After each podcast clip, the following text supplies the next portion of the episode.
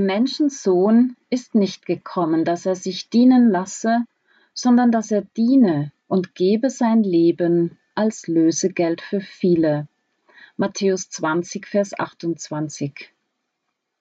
Stell dir vor, Gott kommt. Gott kommt persönlich zu dir.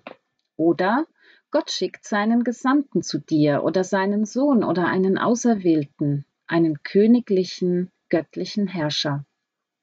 Was würdest du tun? Wie würdest du dich verhalten? Wenn ich mir vorstelle, dass Gott kommt oder einen göttlichen Gesandten schickt, dann würde ich mich vorbereiten.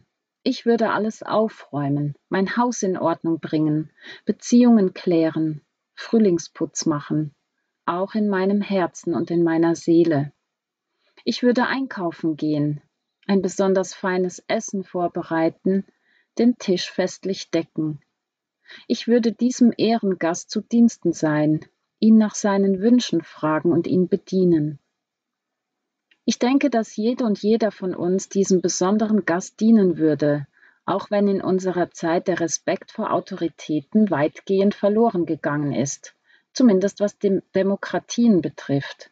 In Diktaturen würde es kaum jemand wagen, dem mächtigen Herrscher einen Dienst zu verweigern. Auch Jesus hätte als Gottes Gesandter, als Gottes Sohn, als Messias verdient, dass wir ihm dienen, dass wir für ihn leben und wirken.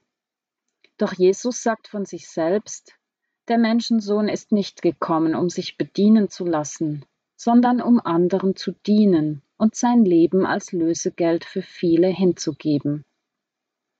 Jesus kehrt die normal geltenden Verhältnisse und Regeln um er, der im Grunde genommen bedient werden sollte, dient anderen.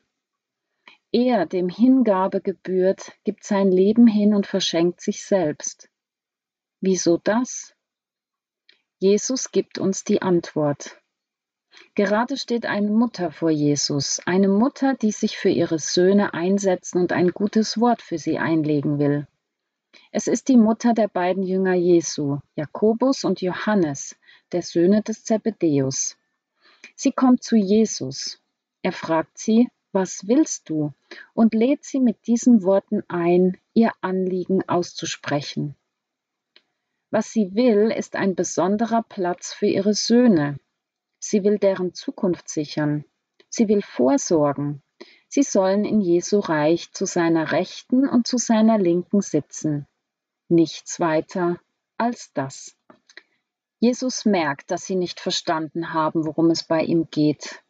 Er macht klar, dass mit diesen beiden Plätzen ein besonderes Leiden verbunden ist, nämlich seinen Kelch zu trinken, der auch Leiden beinhaltet. Außerdem bestimmt dies nicht einmal Jesus, sondern sein himmlischer Vater. Während sich die anderen Jünger über diesen Extrawunsch aufregen, bietet Jesus ihnen allen eine Alternative. Anstatt in der Welt groß rauskommen, herrschen und der Erste und Beste sein zu wollen, sollen sie das Gegenteil leben. Diener sein, Knecht, Knecht sein. Wie attraktiv, denken wir vielleicht mit einem ironischen Lächeln. Ja, wie attraktiv, denn Jesus schwingt hier keine großen und zugleich leeren Worte, sondern er füllt sie aus. Er lebt es vor, mit seinem Leben, mit seinem Wesen, mit seinem Verhalten. Er selbst lässt sich nicht bedienen, sondern er dient. Er hilft und kommt zu Hilfe. Er sieht die wahren Bedürfnisse und sorgt dafür. Er wird ein Knecht. Er wird ein Diener.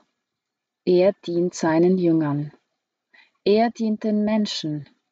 Er dient uns. Doch nicht nur das. Er gibt auch sein Leben hin. Er verschenkt sich, schenkt sein Leben, bietet uns ein Leben in Fülle an, ermöglicht ein Leben mit Sinn. Sein eigenes Leben, sich selbst, gibt er mit Herz und Seele preis als Lösegeld. Erlösend, befreiend, heilend, rettend, damit wir leben können. Jesus wird unser aller Diener, und wird uns einmal mehr zum Vorbild.